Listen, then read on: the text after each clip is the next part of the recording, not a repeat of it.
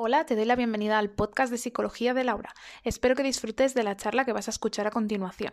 Si te gusta nuestro contenido, tienes más en la página web www.laurapagesicóloga.com y también en nuestras redes sociales. Ahora sí, te dejo con la charla. Hola, ¿qué tal?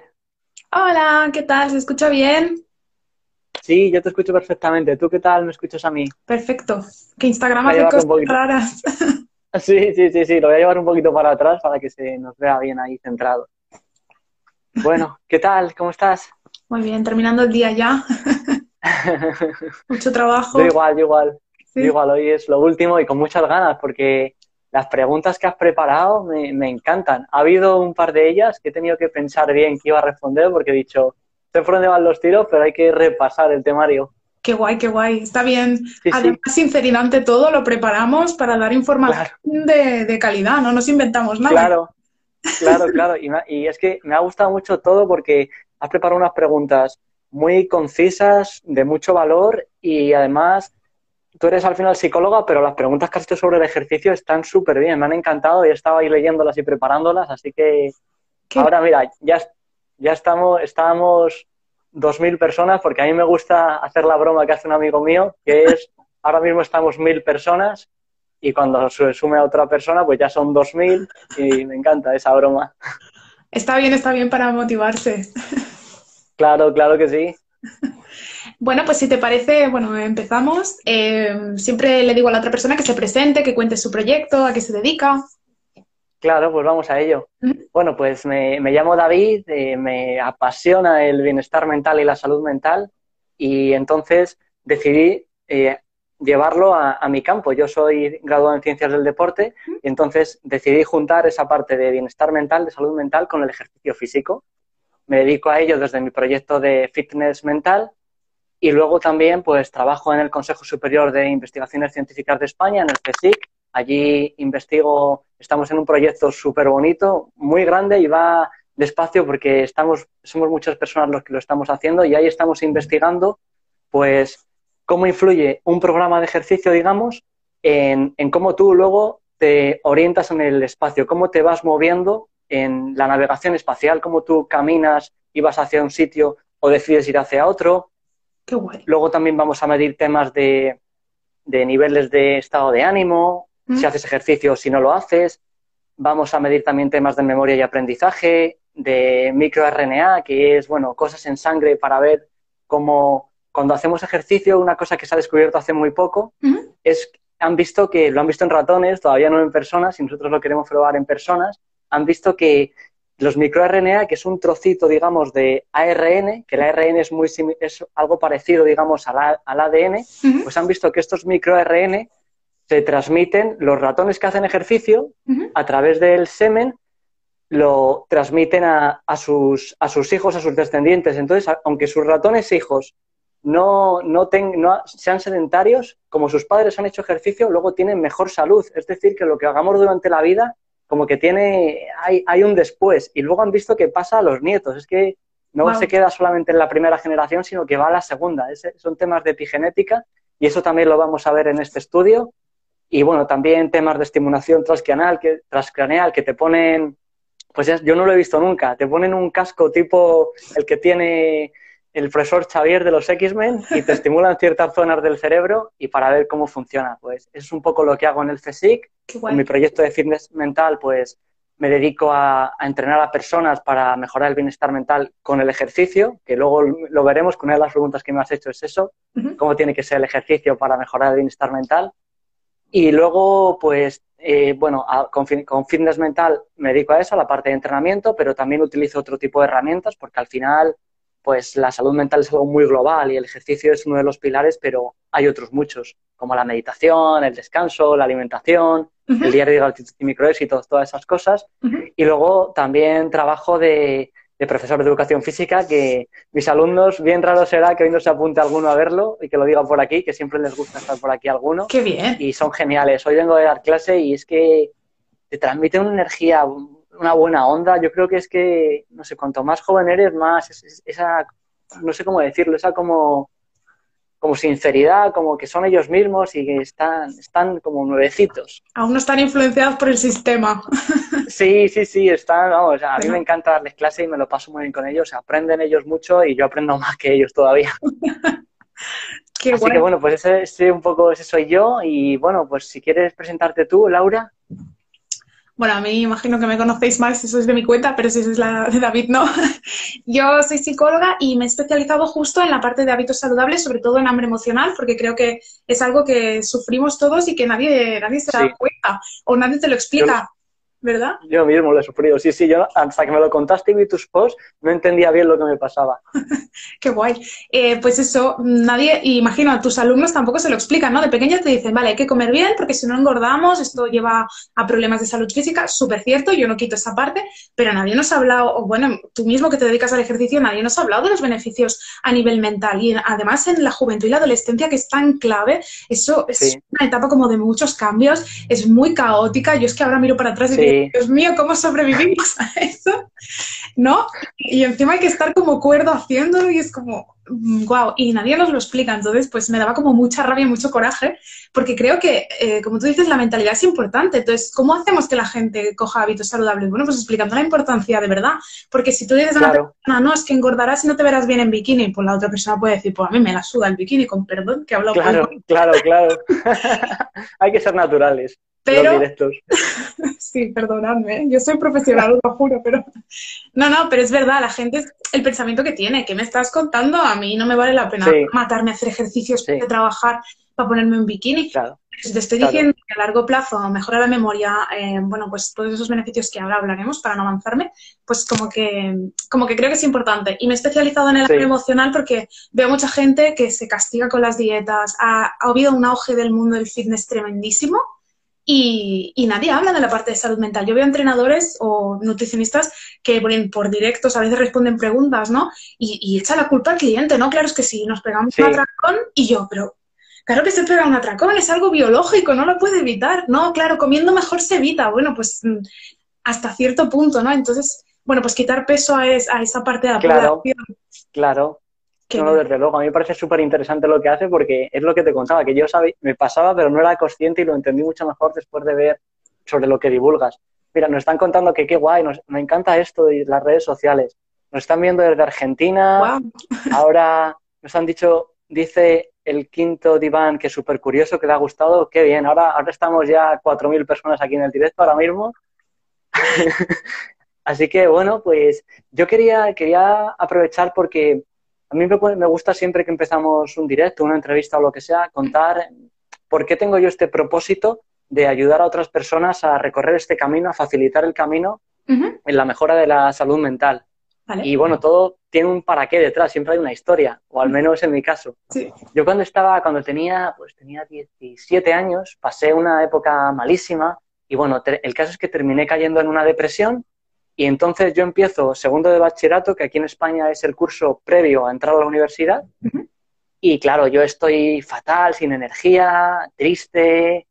Mm, no, estuve, a, estuve a punto de, decir, dejo el instituto ese año y ya vuelvo al siguiente, porque es que no me podía levantar por la mañana, no era capaz casi de salir de la cama. Nunca me había pasado y entraba a tercera hora, porque es que no podía madrugar, estaba hecho una porquería. Y bueno, el caso es que llegado un momento, bueno, pues yo ya voy al médico y con la ayuda de, del médico, que al final, pues primero me está viendo, pero al final decide ponerme antidepresivos y ese antidepresivo me ayuda un poquito a ese empujoncito primero que necesitas. También iba, por supuesto, a, mi psicóloga, que, bueno, una crack, que me ayudó un montón y, hasta hace poco pues también me sigue ayudando, porque es que es un entrenamiento psicológico súper importante. y entonces, y entonces, bueno, pues entre el médico, la psicóloga y a mí, que me encanta hacer ejercicio y que soy muy constante, entonces ese año, yo como estoy mal, a uno de mis mejores amigos le propongo que, que por qué no empezamos a salir todas las semanas por norma, dos o tres veces por semana a correr. A correr, pero no, pues una horita. Es decir, hay beneficios mucho antes, que ya hablaremos de ello, pero salíamos a correr un tiempecito para, porque yo empecé a notar ese verano que a pesar de que estaba muy mal, muy jodido, y cuando jugaba al fútbol o cuando hacía ejercicio, luego estaba mucho mejor, a pesar de que, estaba mal. Entonces, fue como, digo, bueno, pues si me sienta bien, que en ese momento yo no sabía qué pasaba a nivel cerebral o qué me pasaba en el cuerpo. Ahora ya, pues, cada vez lo entiendo mejor. Hay muchos procesos que se llevan a cabo cuando haces ejercicio que hacen, pues, que mejore la depresión, la ansiedad, el estrés, la falta de energía. Entonces yo, pues, ese año al final empieza el, bueno, el primer trimestre me queda una asignatura por primera vez en mi vida que nunca me había quedado, no era capaz de estudiar. Que eso aún es peor, experimenta más aún. Sí, Sí, pero bueno, al final te rehaces y empieza el, segundo trimestre y yo ya me empiezo a encontrar un poquito mejor. Al final saco todo el curso, apruebo la prueba que hay para entrar a la universidad aquí en España, que es la selectividad, y, ya se queda ahí atrás eso, lo supero y luego pues yo, yo termino la universidad, me gradúo en Ciencias del Deporte y, me y empiezo a probar distintos trabajos, pero cuando llego a la parte de salud me doy cuenta que es que me gusta muchísimo pero cuando me, me regalaron un libro a mis padres por mi cumpleaños hace, yo creo que hace ya seis años o por ahí, que era sobre prescripción de ejercicio físico para la salud. Y cuando llego a la parte de salud mental es como que algo me hace clic y digo, esto es lo que me, no es que me guste mucho, es que me apasiona. Entonces empiezo a leer, a leer, a investigar y un día pues corriendo, por, yo estuve viviendo en Canarias un par de años y corriendo, otra vez corriendo, a mí me pasan muchas cosas corriendo con un amigo, con otro de mis grandes amigos, con David, lo anterior fue con Fernando, pues le digo corriendo por un parque de allí de Gran Canaria, eh, ¿por qué no empiezo un proyecto y empiezo sobre esto que estoy aprendiendo de salud mental y ejercicio, empiezo a divulgar sobre ello, empiezo a, seguir, a seguir investigando y formándome mucho y a, ayudar a otras personas a que puedan beneficiarse de ello? Y así es como empieza Fitness Mental. Es un poco el propósito que hay detrás y el para qué. Bueno, estamos ya 7.000 personas aquí en el directo, madre mía. No, poquito a poco, ¿eh? Que es que hay mucha gente que está en proyectos, cuesta, cuesta, ¿eh? Que no es fácil. Divulgación, chicos. Y bueno, pues eso es lo que quería contar, un poco de, de, por qué estoy haciendo yo esto, que hay una, hay una historia grande detrás y mi propósito, pues eso, facilitarles el camino a otras personas, porque además ahora ya había muchos niveles de, de ansiedad, de depresión, pero ahora con la pandemia se ha disparado todo a lo bestia. El otro día, por ejemplo, leía en un informe que para 2030 la salud mental va a ser la primera causa de discapacidad en el mundo. La primera. Es que es. Los que no lo han pasado ahora es que no sería raro que les pasase, porque otro dato que decían, uno de cada cuatro personas sufrirá un trastorno mental o un problema de salud mental a lo largo de su vida para 2030. Es que es mucha gente. Por eso tenemos que aprender, apoyarnos y quien lo tenga ahora que sepa que, que se puede salir, porque yo el aprendizaje más grande que me llevé de pasar una depresión es que haciendo por estar bien e intentándolo, puedes salir. Si no lo intentas, si te rindes, seguro que no. Luego puedes llevar un proceso más lento o más largo, pero si tú sigues luchando, lo normal es que salgas. Y eso es el mayor aprendizaje que yo me llevé cuando, cuando pasé por eso. ahora ya pues puedo hablar de ello y eso, bueno, hay que normalizar las cosas. Yo te lo agradezco. Yo cuando empecé a ver tu perfil y, dije, y vi que habías colgado el vídeo y, hablabas de eso, dije, wow, qué valiente, porque es que es algo que seguimos escondiendo. Sí, mucho, mucho. Pero ya, ya no creo que se le, no sé con quién lo hablaba, ¿no? También en un directo, que ya no es el estigma de estoy loco, que estoy no. antiguamente, ahora ya es eres débil, eres raro, no te puedes, no puedes hacer las cosas por ti mismo y es como, Dios mío, ¿no? Mm. Sí, sí, sí, sí, hay un montón de estigma y, y bueno, pues sí que, sí que es verdad que, que sigue pasando bastante lo que tú comentas, pero cada vez se va mejor, es verdad que se va mejorando. Mira, nos saludan de, joder, qué guay, de United Kingdom, de Reino Unido. Qué, bueno. es un directo muy internacional. Sí, sí, sí, antes de Argentina, ahora de United Kingdom. Y bueno, qué guay. Pues nada, y pues nada, si quieres, em, empezamos. La, la, primera pregunta que me habías lanzado era sobre los beneficios de, del... Correcto. Si recuerdo bien, sobre... Pues bueno, eh, los beneficios son muchísimos. Pensando en ello, yo quería hablar de los dos primeros que a mí son al menos los que más me llaman la atención.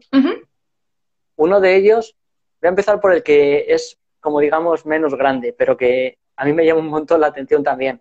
Cuando hacemos ejercicio, en el cerebro se produce un proceso que se llama angiogénesis, que así con el nombre es súper raro, yo no sabía lo que era hasta que, hasta que me puse a investigar y ya aprendí lo que era. Y la angiogénesis lo que pasa es que cuando hacemos ejercicio hay más flujo de sangre en el cerebro, se aumenta el flujo sanguíneo y luego también se crean nuevos vasos sanguíneos. Entonces eso hace que haya un mejor funcionamiento del cerebro. Es una de las cosas que a mí más me llama la atención a nivel biológico. Y luego, la segunda que más me llama la atención, que yo la empecé a conocer cuando empecé a investigar sobre esto, es que en regiones, por ejemplo, como el hipocampo, que es una región del cerebro, una parte que se relaciona pues con el aprendizaje, con la memoria, con la navegación espacial, con cómo nos orientamos, pues han visto que en esa parte, cuando tú haces ejercicio, nacen nuevas neuronas. Y claro, tiene razones evolutivas, porque cuando, pues por ejemplo, lo que hablábamos al principio del directo, si pasáramos, si fuéramos 100.000 años atrás, cuando éramos cazadores-recolectores, que lo hemos sido, creo que el 95% de nuestra historia evolutiva, bastante tiempo, tenemos esos genes todavía bien arraigados, pues claro, si tú querías ir a cazar, tenías que recordar a lo mejor 5 kilómetros de un camino donde en el río te solías encontrar a, pues yo qué sé, a la cebra, lo que buscases. Entonces, el recordar ese camino y el saber hacer rutas o dónde buscar agua cuando venía la época de sequía, hacía que en el hipocampo nacieran nuevas neuronas. ¿Eso por qué es? Porque tú, para recordar un camino, necesitas, eh, está muy conectado la parte de cómo tú te mueves, el movimiento, con el cerebro, porque necesitas recordar y para eso necesitas tener más neuronas y nuevas conexiones sinápticas. Entonces, por eso se relaciona tanto. De hecho, esta mañana leía que estaba preparando una, una bueno, será la primera vez que lo cuento. Estoy preparando un gimnasio de salud mental y estaba preparando la, primera clase donde lo voy a presentar. Qué guay. Y, por ejemplo, leía que, el, en el, hipocampo los, se empieza, empieza a madurar cuando tenemos entre los 3 y los 6 años, empieza a madurar. Y por eso se cree que entre los 3 y los 6 años es cuando se empieza a tener recuerdos, cuando empezamos a caminar. Por eso, hasta que no caminamos, no tenemos ningún recuerdo, pero cuando empezamos a caminar empiezan a formarse los primeros, porque está súper relacionado y el hipocampo está relacionado con la memoria y con el aprendizaje, como comentábamos antes. Esos son los mm, dos beneficios biológicos que a mí, a mí me flipan, esos dos. Hay, más, pero bueno, por remarcar algunos, las endorfinas, joder, justo, vamos, aquí vienen, vienen en forma, ¿eh? Eso se lo, joder, claro que sí, las endorfinas, las endorfinas se producen un montón cuando haces ejercicio, también endocannabinoides, serotonina, luego también la dopamina. Y lo bueno del ejercicio respecto a los fármacos, aunque es verdad que los fármacos vienen súper bien, sobre todo cuando estás muy mal, porque entras en un círculo vicioso y no es fácil empezar a entrenar porque tienes los niveles de serotonina bajos y los necesitas tener un poquito altos para poder arrancar. Pero una vez arrancas, el ejercicio han visto en muchísimos estudios que equilibra los niveles de neurotransmisores mucho mejor que cualquier fármaco. Y luego también lo hace de una forma más natural. Entonces, pues una vez estás ahí decente para empezar a entrenar, pues mejor hacer eso. Y yo no digo que no tengas que tomar un, puedes tomarte un antidepresivo, como pueda ser, pues creo que el Prozac es uno de ellos o el que sea, cualquiera de ellos.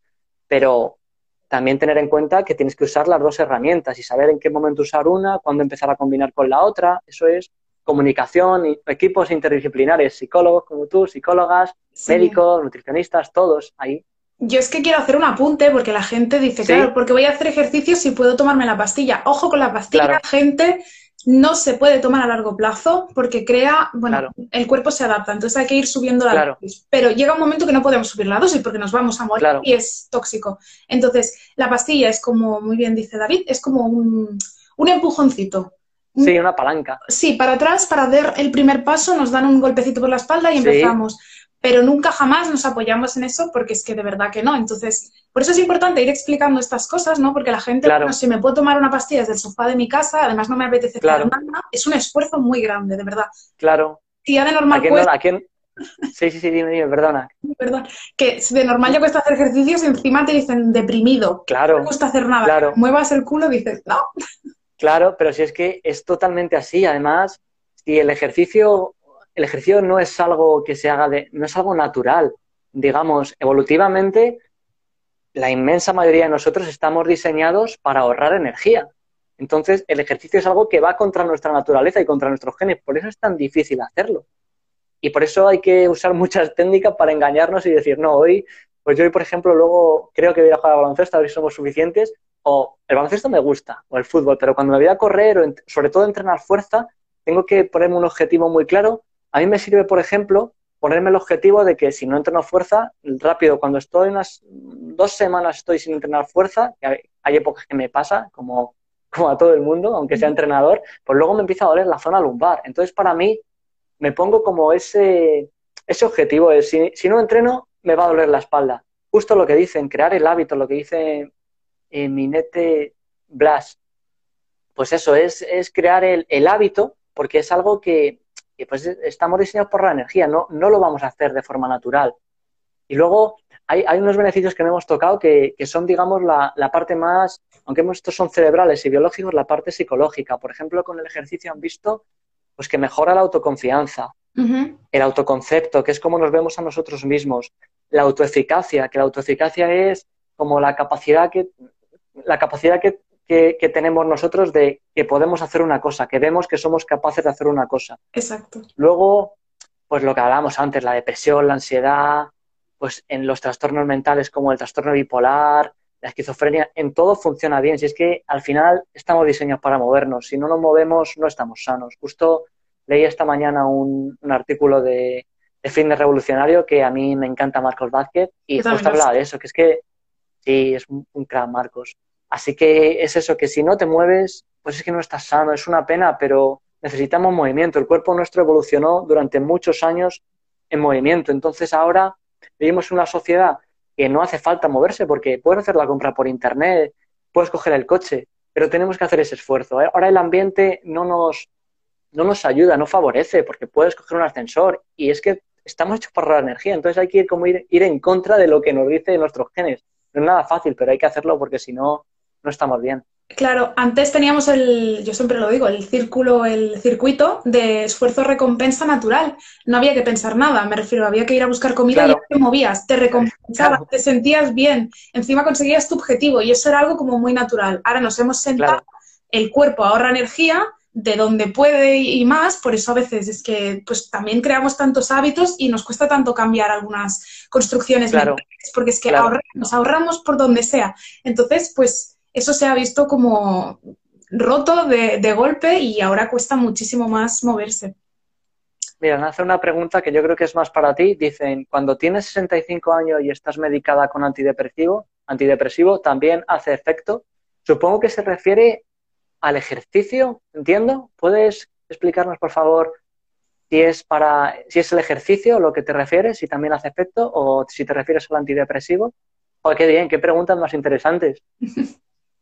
Bueno, ahora nos dirá. Sí. Y sí, bueno, y lo que hablábamos antes, justo hablando de antidepresivos, por ejemplo, los antidepresivos lo que hacen, bueno, tú lo sabrás mejor que yo, pero bloquean los canales de ciertos neurotransmisores para que no, para que no se produzca la recaptación y tú tengas más. Por ejemplo, con la serotonina hacen eso, bloquean Correcto. el canal y entonces cuando la serotonina se va a reabsorber como está bloqueado, se queda en el cerebro. Es un poco eso, no lo que yo entiendo. Sí, sí, correcto, exacto. Que al final no es que estemos tomando nada que nos haga tener más, simplemente estamos claro. bloqueando de manera artificial para que se queden más en el espacio y haga más claro. el, el efecto. Pero no, es que no es milagrosa la pastilla. Vale, sí, se refiere a los ejercicios. Pues claro, en cualquier eso, eso es una, otra de las preguntas súper interesantes que habías preparado, Laura, es el ejercicio es bueno a cualquier edad para, para el cerebro y para la salud mental. Uh -huh. Es verdad que es muy importante cuando eres, cuando el cerebro se está formando, cuando eres joven, desde que eres un niño hasta que se termina de formar el cerebro. Pero cuando eres mayor, bueno, es importante siempre, pero también cuando eres mayor es súper importante porque hay un concepto que han visto que es el de la reserva cognitiva. Muy importante. Entonces, sí, sí, sí, sí, sí, sí. La reserva cognitiva es que cuando tú, para explicarlo así de forma sencilla, cuando tú durante tu vida has hecho ejercicio, aunque nunca es un mal momento para empezar, han visto que aunque tú tengas 65 años, como nos comentan, y empieces a hacer ejercicio, vas a ver beneficios, probablemente muchos, porque los primeros se ven cuando empiezas a entrenar. Pues lo de la reserva cognitiva es que nosotros, cuando tú haces ejercicio, como tu cerebro está mejor cuidado, tienes más neuronas, si por ejemplo, pues eh, tienes, pre tienes predisposición, lo, un ejemplo para mí que con un estudio de monjas se ve muy claro. Había, se, se cogían a, fueron monjas que se, que se, se adherieron a un estudio y, y, bueno, pues lo que hicieron es después de que se murieron estas monjas, vieron durante su vida lo activo o lo no activo que habían sido, lo que se habían movido, si habían hecho ejercicio, y vieron que monjas que habían sido activas en su cerebro podían tener principios de, de, haber, de, por ejemplo, para haber tenido Alzheimer, pero como habían hecho ejercicio estaban protegidas y no tuvieron síntomas. Entonces, en cambio, había monjas que sí que, te, que tenían los cerebros pues muy parecidos pero sí que tenían los síntomas, es decir, que te, te protege de Alzheimer, de demencia, hace que a lo mejor no esté todo bien, pero que no se produzcan los síntomas porque te protege. No sé si, si lo he explicado más o menos, si quieres Sí, yo quería decir que esto es importante porque también no hacemos ejercicio porque cuesta a veces ver el beneficio, ¿no? Porque es a largo plazo. Pero es que imaginaos este, lo vais a ver o notar cuando tengáis 70 o 80 años y eso cuesta. Pero es que hay que saberlo porque de verdad que a veces es que no es ponerse el bikini en verano, es aprender a hacer eso. Y lo de la reserva cognitiva que, decías, bueno, para explicarlo más sencillito, si alguien no lo ha entendido, lo has explicado muy bien, es como una bolsita de recursos y de herramientas, ¿vale? Yo lo voy a explicar como súper básico. Que cuando tenemos una predisposición genética o nos ocurre alguna cosa, eh, sobre todo a edades avanzadas, lo que hacen las enfermedades es como reducir nuestras capacidades mentales. Si tenemos esta bolsita de herramientas, vamos bajando esto poco a poco. Si no tenemos esa bolsita, que es la reserva, esta reserva, esa bolsita, si no la tenemos, empieza a, mellar lo que ya tenemos de, cerebro. Y la reserva esta, ojo que no es solo ejercicio, ¿eh? también son las relaciones sociales, la alimentación, el conocimiento, el mantenerse activo de otras maneras. Así que súper, súper importante. Cuanto antes empecemos, mejor, pero a los 65 Estupendo también. En cualquier momento, en cualquier momento. Me ha encantado la metáfora. Mira, nos están preguntando, dice Mine Teblas, eh, yo soy nadadora nata y después de seis ciclos de quimio puedes retomar la natación súper rápido por mi pasión por nadar. Claro, es que cuando tienes el hábito y cuando te gusta algo, es una de las cosas que, mira, es un buen momento para sacar el tema. Otra pregunta que me lanzabas, Laura, es es las características que, digamos, tiene que tener el ejercicio para el bienestar mental, porque no son cualquiera, no vale cualquiera. Tú lo puedes mejorar haciendo ejercicio, haciendo, digamos, pues cualquier tipo de ejercicio realmente vas a mejorar, pero vas a mejorar mucho más si le metes cuatro características que han visto a nivel científico que son las, las que funcionan. Y ahora que estamos 8.000 personas, voy a, voy a decirlas. bueno, la, la primera es la que comenta que sea agradable de practicar, como comentas, si te gusta la natación, pues nada, porque entonces es como vas a mejorar. Pero en cambio, si no te gusta nadar, es lo contrario, y te produce estrés, ansiedad, porque estás tragando agua, porque no lo haces bien, pues difícilmente vas a mejorar.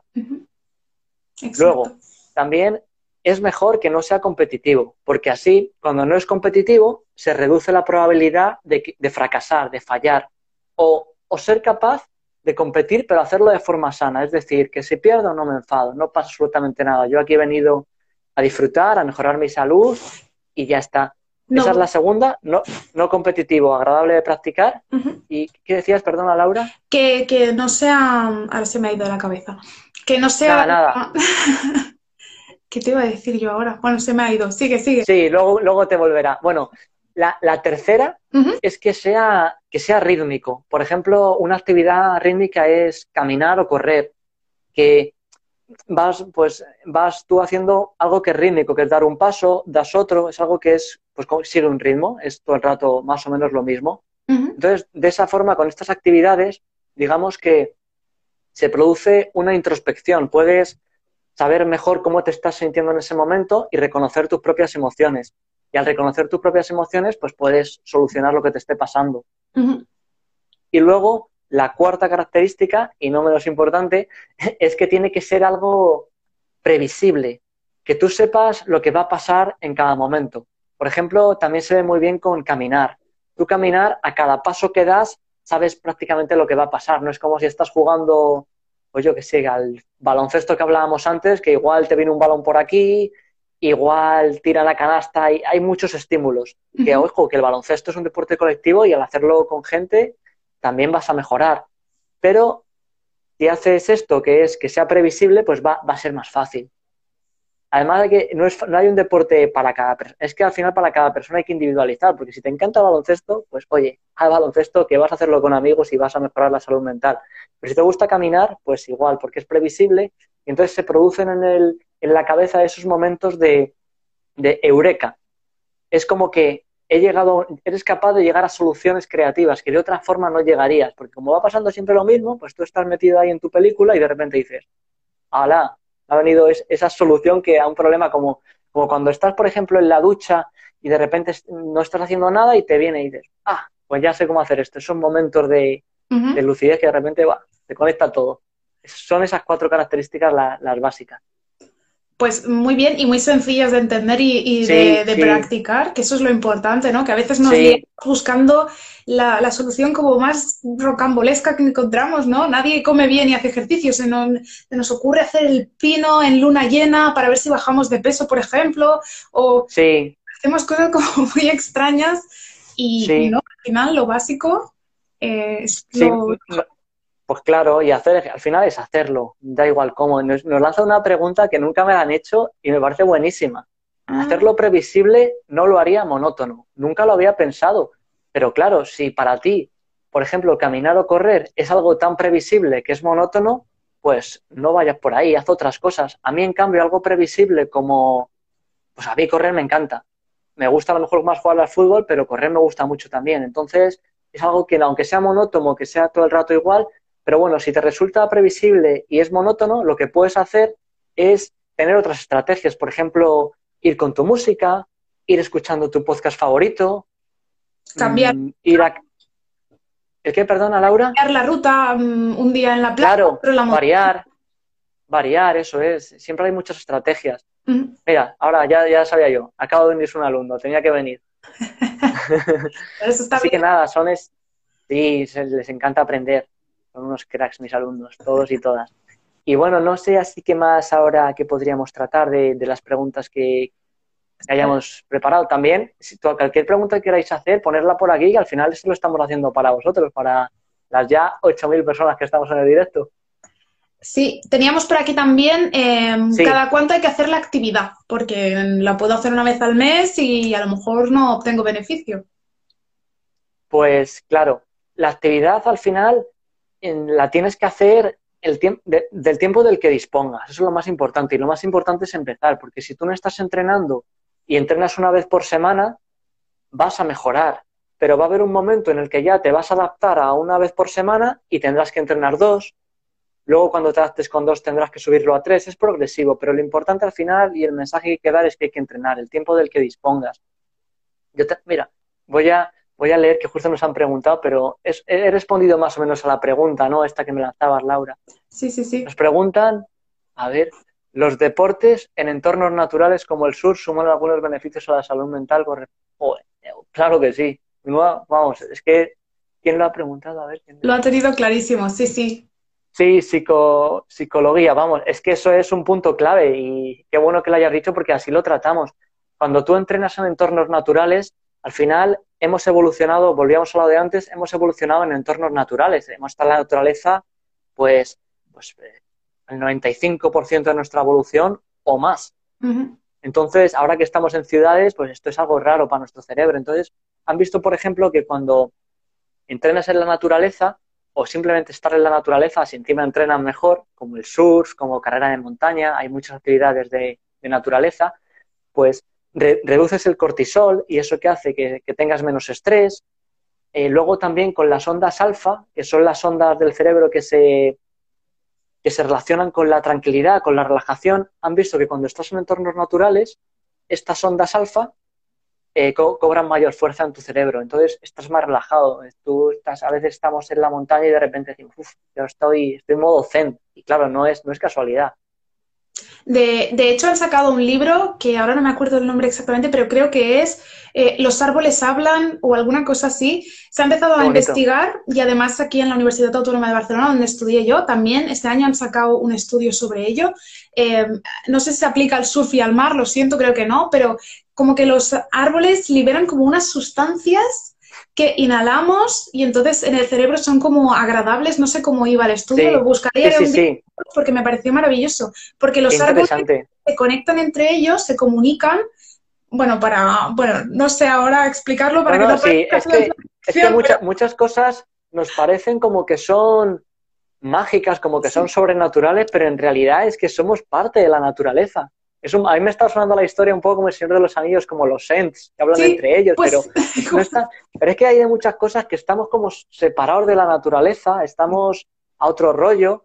Hay historias de personas, hay una persona, por ejemplo, que, que, se crió con, en España pasó en, en la posguerra, fue que de hecho Iker Jiménez le llevó a cuarto milenio, es una persona que, que un su madre, bueno, por motivos los que sean, le, no tiene para cuidarle, le deja con un pastor, el pastor fallece, entonces él decide no volver a la ciudad, porque en la ciudad donde él vivía le trataban fatal, no sé si su padre le pegaba, él decide quedarse de la naturaleza. Y termina viviendo con los lobos, eso es increíble. Y si recuerdo bien la historia es que él una noche está, pues está por la montaña, pero él no se vale muy bien, tenía, no sé, 12 años cuando se queda solo.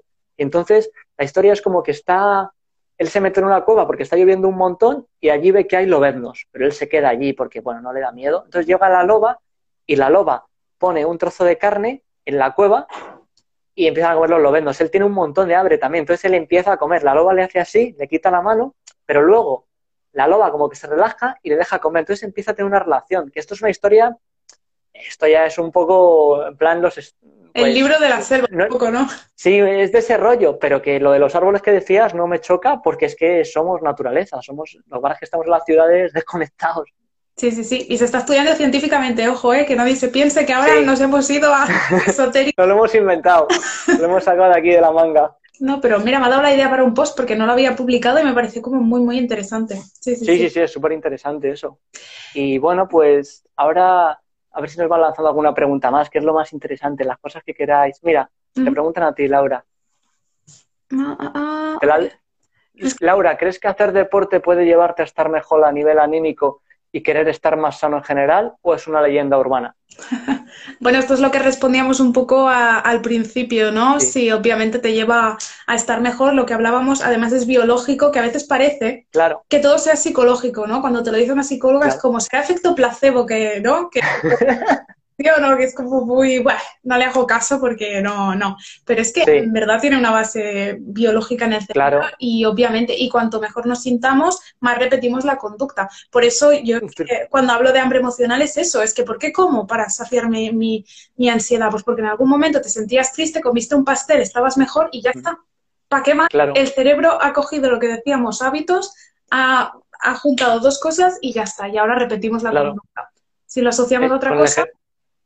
Claro, es justo lo que está diciendo Laura, me recuerda que es un círculo virtuoso. Tú cuando empiezas a hacer ejercicio, te empiezas a encontrar mejor, ¿qué te lleva? Comen mejor, tienen mejores relaciones, relaciones nutritivas, que lo escuchaba hoy en el podcast de Entiende tu mente y me ha encantado, porque yo hablaba de relaciones positivas, pero este concepto de relaciones nutritivas que te nutren a mí es, me encanta. Y eso, una cosa te lleva a otra, otra a otra, y muchas veces entramos en el círculo vicioso. A mí me pasa muchas veces que de repente empiezas a estar con menos energía, estado de ánimo más bajito, eso que te lleva a a comer peor, eh, reducir la cantidad de ejercicio y por eso hay que encontrar esos momentos de decir, no venga, voy a hacer ejercicio, no venga, voy a comer mejor, no venga, voy a ir al psicólogo y empiezo, en plan, ese pequeño paso es lo que te ayuda luego a estar mejor. Pequeño pasito a pequeño pasito se acumula mucho y vuelves a entrar en el círculo virtuoso de, volver a estar bien. Pero vamos, tampoco lo de la felicidad para siempre o estable, eso es, todo un mito. Al final la felicidad es pues, momentos y intentar ir buscándola y, pero vamos, muchas veces estamos tristes, estamos mal y no pasa nada, es así la vida. Sí, porque si no entramos en las distorsiones cognitivas, que eso es otra cosa que no nos explican, pero es verdad, el cerebro está diseñado para el todo o nada. Entonces, ya me he saltado la dieta un día, ya está, adiós, no, no vuelvo a ella, ¿para qué? Ya soy un desastre, ya. No, no, he hecho ejercicio un día, ya está, ya está. Uf, me siento en el sofá, voy a ver Netflix y ya, pues vuelvo. Eso es. hay que luchar contra, contra eso. Es una pena, pero sí es verdad que es difícil. Hay que luchar y pasito a pasito luchando es como se sale. Mira, nos, nos dicen ahora, nos comentan, igual, psicología, en cuestiones evolutivas, al ser animales, al fin y al cabo, al estar en, un lugar abierto, nos da tranquilidad, saber que no puede haber depredadores ocultos. Totalmente, eso es así. Eh, estar en la naturaleza, pues nos da esa, esa tranquilidad y estoy totalmente de acuerdo con lo que comentas. Estamos hablando mucho de la naturaleza. Mira, nos dice Álvaro, ¿por qué cuando estamos en el sofá comemos sin parar? Cuando, estoy, ¿Por qué cuando estamos en el sofá comemos sin parar cuando estoy con el ordenador? Eso es para ti. Y cuando estoy aburrido también. Esa es totalmente para ti. Ya verás, Álvaro. Álvaro es alumno, ya verás cómo te va a responder muy bien, Laura. Bueno, pues es lo que se llama hambre emocional, que, a veces pasa desapercibido, ¿no? Cuando como por aburrimiento, ¿qué está pasando ahí? si estás con el ordenador, lo que puede ser es que te estés estresando por lo que sea, porque ves noticias negativas, porque estás hablando con alguien. Eh, ojo que el hambre emocional también surge a veces por emoción. Me siento bien y me, me digo, va, pues sí. me doy un capricho. Y, entramos ahí en un círculo vicioso de emoción-comida.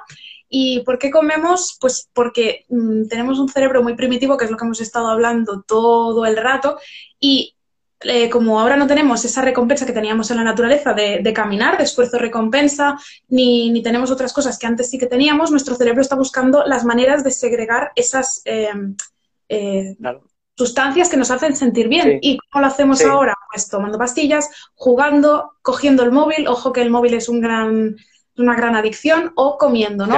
Es lo que puedo hacer, me levanto a la nevera, ¿no? Y, y, comer, es lo que como que es lo que tengo abasto. Entonces, eh, claro nos da por ahí. No, no, pues, pues sí, hijo, que bien le ha respondido. Seguro que le va a servir. Mañana le preguntaré. Hijo, lo que decías ahora, una cosa que a mí me ha servido un montón, de un podcast que escucho también que, me encanta, que se llama Hambrientos, es las notificaciones del móvil. Yo hace, me, a veces vuelvo, pero intento siempre tenerlas quitadas las notificaciones. Es decir, a mí me llega un WhatsApp y yo no lo veo. A mí me llega un mensaje de Facebook o una notificación de Facebook y yo no lo veo. Entonces, eso me sirve para entrar a las redes sociales cuando yo quiero, porque al final las redes sociales eh, aportan un montón y puedes aprender un montón de cosas. Si las sabes usar, son una herramienta súper útil para conectar con personas que de otra forma, con Argentina, con Reino Unido, todo ese tipo de cosas es increíble, pero hay que saber controlarlas y quitarte las notificaciones es una cosa que viene genial, porque al final están hechas estas aplicaciones para, para estar usándolas. Y mira, nos, nos comentaba, bueno, a ver, a mí mi oncóloga me dijo, obesidad, sobrepeso incrementa cáncer, pero si haces deporte se compensa. Y por si alguien se beneficia. Joder, muchas gracias por decirlo.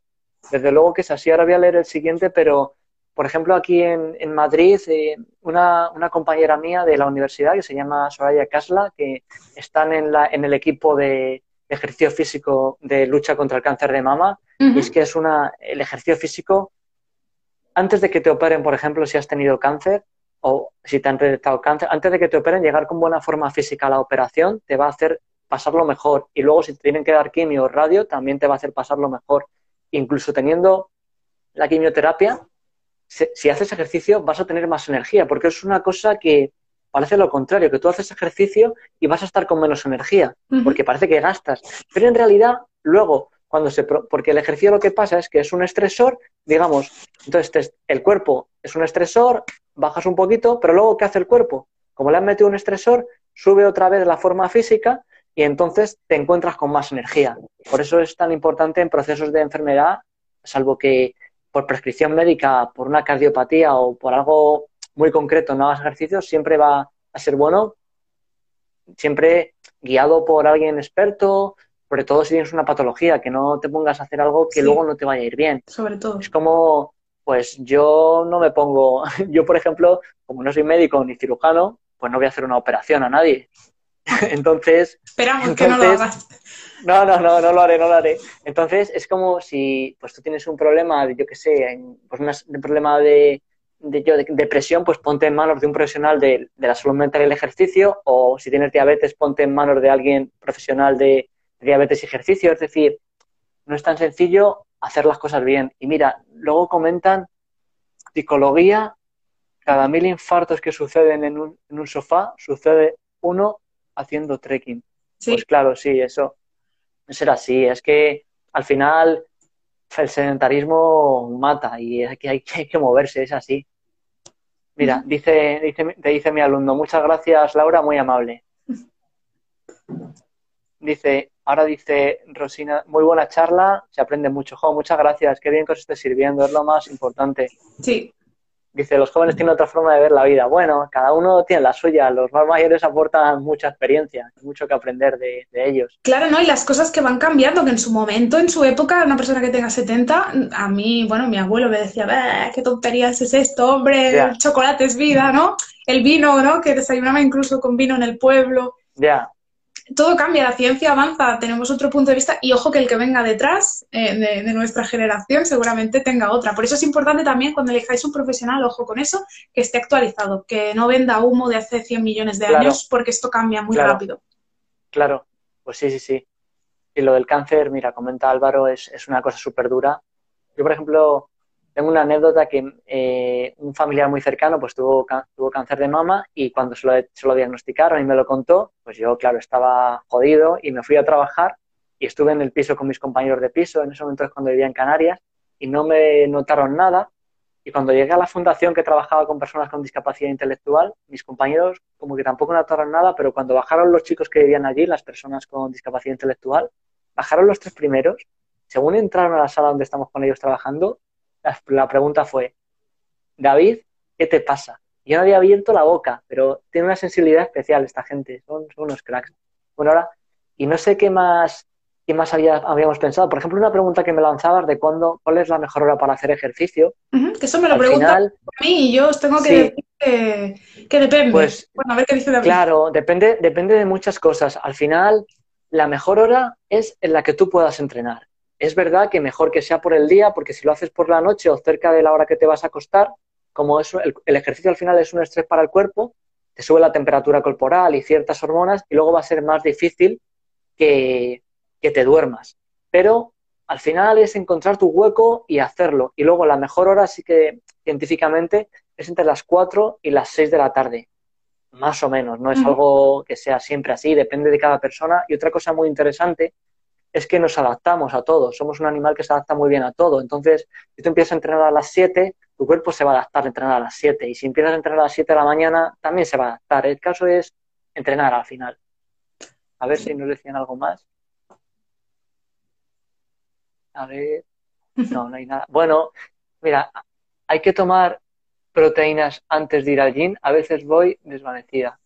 Pues mira, yo no soy un gran experto en temas de, proteínas, de, tomar para, pues supongo que para cuando entrenas para ganancia de fuerza muscular.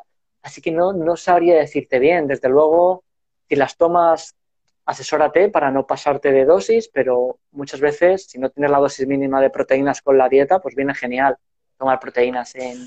Pues hay muchos tipos de proteínas y puede venirte genial, pero siempre asesórate para no pasarte de la dosis sobre todo que tienes que estar entrenando bastante fuerza para, para digamos, ajustar bien la dosis para, para eso, para, para que no te pases de proteínas.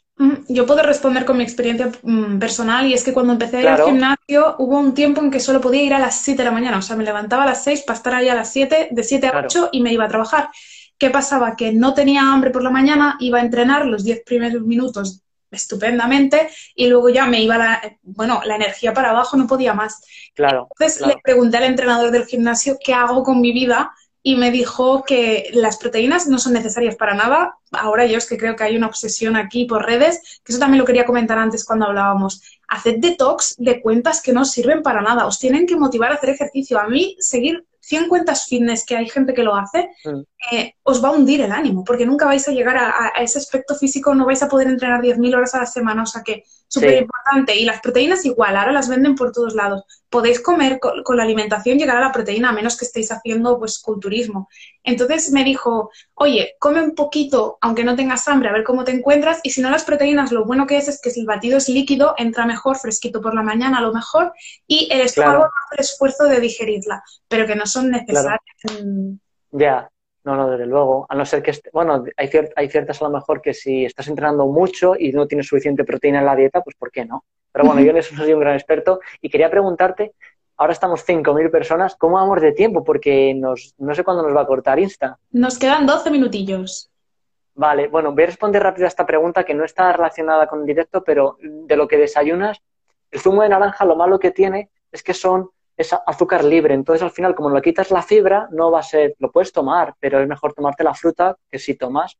Y el pan, pues es un alimento que no tiene muchos nutrientes y tiene mucha energía. Es un alimento que, claro, pues al final puedes tomar de todo, pero elige alimentos que tengan densidad nutricional. Y de, y de volviendo a, a salud mental y ejercicio, eh, no sé qué preguntas de las que habíamos preparado nos quedan así por responder. Yo te quería hacer una personal y otra que me pareció muy interesante que estaba en la lista, a ver si nos la respondes, y es sí, claro. la primera, la que teníamos preparada. ¿Cómo es que cuesta tantísimo coger el hambre? Ay, el hambre, uy, ya se me va a la cabeza mi tema. El hábito de ejercicio y por qué se desvanece y se va tan rápido. Ah, ya. Pues sí, eso, esa es una de las que he tenido que mirar bien para dar una buena respuesta e intentaré darle la mejor posible. Pues al final, en ganar forma física es bastante complicado, por lo que hablábamos antes, porque tú, cuando vamos a hacerlo como si fuera una gráfica, tú cuando estás entrenando, haces un ejercicio, te produce un estrés en el cuerpo, que el cuerpo baja, y luego el cuerpo, como ha sufrido un estrés, hace que suba la forma física para cuando vuelva a tener ese estrés, tener ese margen. Luego vuelves a, a entrenar, baja otra sube el, baja el estrés, no digo, sube el estrés, baja la forma física, pero luego se adapta otra vez el cuerpo y vuelve a subir. Entonces, es un proceso, digamos, muy lento, que por eso las mejoras se tardan en ver, porque necesita el cuerpo adaptarse y necesita sus tiempos. Y en cambio, cuando dejas de hacer ejercicio, las mejoras se pierden también rápido. Por ejemplo, hay un estudio muy bueno de que a adolescentes que eran muy activos, durante una semana, que solo es una semana, les reducen y, tienen que dar 5.000 pasos diarios. ¿Qué les pasa a estos adolescentes? Que empiezan a tener ansiedad, empiezan a tener el principio de tristeza, no tener energía. Luego cuando les tienen más, no, no les tuvieron mucho más tiempo porque si no lo pasan mal los chicos, pero de esto que, te afecta muchísimo y es una reducción, pues eso, de, de bajar a 5.000 pasos gente que es muy activa. Mira, sí, muchas gracias también a ti por estar por aquí. Pues no sé si te he respondido más o menos ahí. Eh, sí, es un tema complejo, ¿eh? Luego hay muchos otros factores, que la motivación viene por otros lados, bueno, es como complejo. Claro, claro, y, crear el hábito es lo que hablábamos, que es difícil, porque al final, pues, pues estamos hechos por la energía. Así que nada, ¿y qué, pregunta era la que ibas a hacer después? Pues mira, yo ahora eh, os cuento mi historia ahora un poco. ¿eh? eh yo empecé a prepararme para una media maratón en los Pirineos que se hace aquí cada año muy chula y vamos a ir con los amigos. Total, que nos preparamos, nos preparamos todo el plan, viene la pandemia y yo ya dejo de entrenar, llevaba un año sin entrenar, dejé de correr absolutamente, o sea, ya van dos años sin correr. Y el lunes empecé a salir a correr. Y lo que me pasa, y ya me pasaba antes, lo que pasa es que como antes tenía como un objetivo, yo ya sé que si tengo un objetivo, pues me da por, me va mejor porque tenía en mente la, media maratón, que es wow, como... Muy importante eso. La media maratón es como muy grande, entonces dije, va, era como un objetivo. Pero ahora que no tengo objetivo a largo plazo, lo que me pasa es que me aburro. Mi cuerpo aguanta, pero me aburro muchísimo. Es que no veo al final, digo, corro y corro para qué. Es que es, te, lo es mi pregunta. A mí, a mí, a mí me sirve mucho encontrar el para qué entreno. Por ejemplo, lo que te contaba de que a mí me cuesta entrenar fuerza, y para qué es para no tener dolores de espalda. Entonces yo cuando digo, uy, me da pereza entrenar, pienso, ¡oh, la espalda! Entonces digo, entreno. Es, es encontrar algo que necesites hacer porque si no te vas a encontrar mal o cada uno tiene sus motivos para entrenar. Y, encontrar a mí en fuerza, que es lo que más me cuesta entrenarlo, pues encuentro esa motivación grande. Luego tener un reto es súper importante. Pues voy a, voy a contar aquí un poco en, primicia, no, lo he contado todavía, lo que hablamos antes de, del gimnasio de la salud mental que, estoy preparando. Y bueno, pues, pues eso eh, va, lo voy a, lo voy a hacer a través de, cinco días para que la gente vea pues cómo yo trabajo y como lo que hablábamos antes de pues empezar a usar los microéxitos y el diario de gratitud, empezar a saber meditar, empezar a, a hacer ejercicio, a cómo crear el hábito, empezar también a, cómo ir mejorando la alimentación con una serie de retos. Vamos a hacerlo durante, pues van a ser cinco días, con clases en directo, que las haremos por Instagram, luego también con, haremos un grupo de Telegram y vamos a hacer, bueno, juntarnos todos, porque al final cuando se hace todo de forma colectiva es mucho mejor. Y luego ahí daré a conocer eh, el, gimnasio de la, de la, salud mental. Y luego también daré a conocer una, bueno, una de las cosas que yo me siento más orgulloso de, de haber creado, ahora que estamos 5.000 personas, ahora hasta un momento éramos 6.000, pues es, es un, bueno, yo todo el conocimiento que yo tenía y mi experiencia la junté en un curso que a, las personas que lo están haciendo cada vez, es el que te comenté el otro día. Por ejemplo, lo empezó una persona que, que, tenía niveles de ansiedad altos, los ha reducido un montón y se encuentra mucho mejor. Y, joder, hablamos un montón con este chico y me lo agradece un montón porque, porque le ha servido. Otra persona, por ejemplo, que, que tenía trastorno obsesivo-compulsivo, le ha servido también un montón para controlar la ansiedad, porque con el ejercicio, por ejemplo, tipo HIT, o en general tener una buena forma física, te protege mucho a nivel de salud mental. Entonces, con, con, esto lo que quería decir es que este, este curso es, al final yo me siento súper orgulloso porque a otra persona que tenía eh, depresión eh, le ha servido un montón para volver a tener niveles de energía y dar ese paso de estar saliendo. Al final es imaginarte el futuro que tú quieres y, ir hacia ello. Y si tú te ves bien y haces los pasos por estar bien, al final se sale. Y en este, en este curso al final lo, eh, mi objetivo era mejorar la salud mental. Por una parte, pues si tienes problemas de ansiedad, si tienes lo que hablamos de depresión, falta de energía, estrés. y, lo se hace a través de, un programa de ejercicio que va, es de tres meses y va, es de, se hace una parte de, caminar, correr, otra, que es todo en progresión y por niveles, depende de la forma física que tú tengas, otra parte de fuerza, que son ejercicios de, calidad y cortitos, todo con peso corporal para que no necesites material, y luego otra parte de estiramientos de, a nivel de cadenas musculares, que a mí esos me encantan, los hago cada vez que entreno fuerza, y es estirar pues toda la, toda la cadena muscular entera, toda la fascia, y son los mejores para mí. Y bueno, luego además de ese programa de ejercicio, lo que incluye el curso es 12 clases en vídeo en las que vas aprendiendo las otras herramientas, además del ejercicio, como hablábamos antes, que son muy importantes para el bienestar mental. Por ejemplo, aprendes por qué la meditación mejora el bienestar mental y cómo lo hace. Y luego, pues aprendes a meditar, a llevar a cabo meditaciones guiadas, a crear el hábito. Haces, por ejemplo, en una clase, haces una conmigo que yo tengo preparada y luego pues os doy en el curso las mejores que tengo, no mías, sino de otras personas que las están colgadas en, como recurso en Internet. Esa es un poco la estructura. Tú ves una clase en vídeo, aprendes sobre la meditación y luego aplicas. En otra clase aprendes sobre el diario de gratitud y microéxitos y luego lo aplicas, aprendes a llevar tu diario y eso, bueno, pues es, es, es brutal. Cuando empiezas a aplicar todas estas, estas herramientas es, es increíble. Pues mira, me pregunta, me pregunta Rosini que si se paga el curso. Mira, si quieres escríbeme y, y hablamos porque, porque si realmente te gusta, vamos a, seguro encontramos la forma. Sí, sí, no, no es gratuito. Lo que sí va a ser gratuito van a ser estos cinco días en los que quiero que, te cambie el chip, que, veas cómo el ejercicio y cómo las demás herramientas te van a servir y que, te lleves esa primera inmersión en, probar y, ver qué te funciona. Y luego, si quieres un poquito más, pues eso tendrás el curso este del que te hablo. Luego, cuando saque el gimnasio de salud mental, que será algo que se haga durante todos los meses, haciendo clases en directo, con muchos recursos, invitaré también a otros profesionales. Eso, bueno, le estoy dando forma todavía y estoy súper emocionado porque, creo que va a ayudar mucho, que al final es, es, mi objetivo, es como pagar una suscripción de un gimnasio, pero para salud mental. Y todo online, bueno, tengo muchas ganas. Y bueno, quería, sí, gracias Laura. Y, y quería preguntarte, Laura, eh, ¿tú qué, podrías así contarnos de, qué servicios tienes, qué productos, cómo, ayudas tú a las personas, además de con tu cuenta, que yo he aprendido un montón? Gracias. Pues mira, ahora mismo em, yo también estoy creando un curso, lo que pasa que aún no lo tengo avanzado, entonces yo eh, aún no hablo de él. Pero bueno, creo que tenemos como una idea muy, muy parecida, ¿eh? Tendremos que colaborar de fuera de, de claro, Seguro que sí, seguro que sí, seguro que sí. Eh, eh, mira, Rosina, pues eh, sígueme por favor en, Instagram, sigue mi cuenta porque lo anunciaré próximamente. Espero que para finales de noviembre empiecen esos cinco días.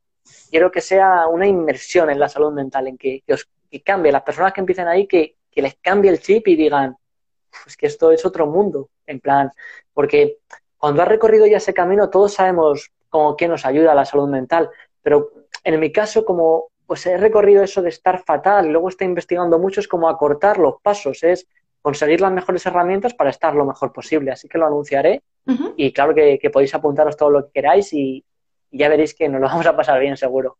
Aprovechad porque mm, los recursos gratuitos de valor suelen escasear.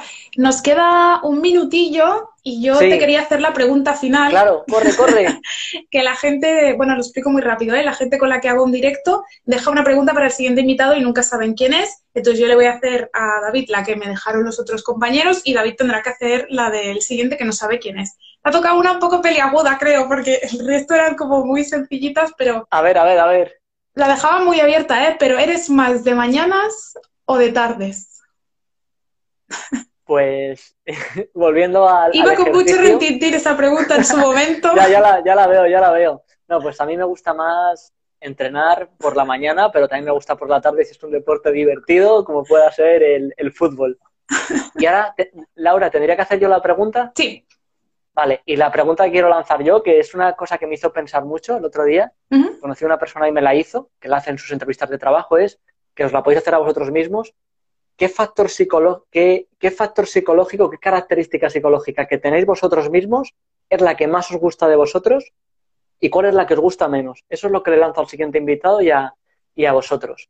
Qué bien, qué interesante. Porque a mí eso me hizo pensar mucho, porque tienes claro lo que quizá te guste más, pero lo que menos, oh, y hablar de lo que se te da peor no es nada fácil. No. Así que ahí la dejo. Y quedan dos segundos, nos despedimos así como rápido que nos van a echar.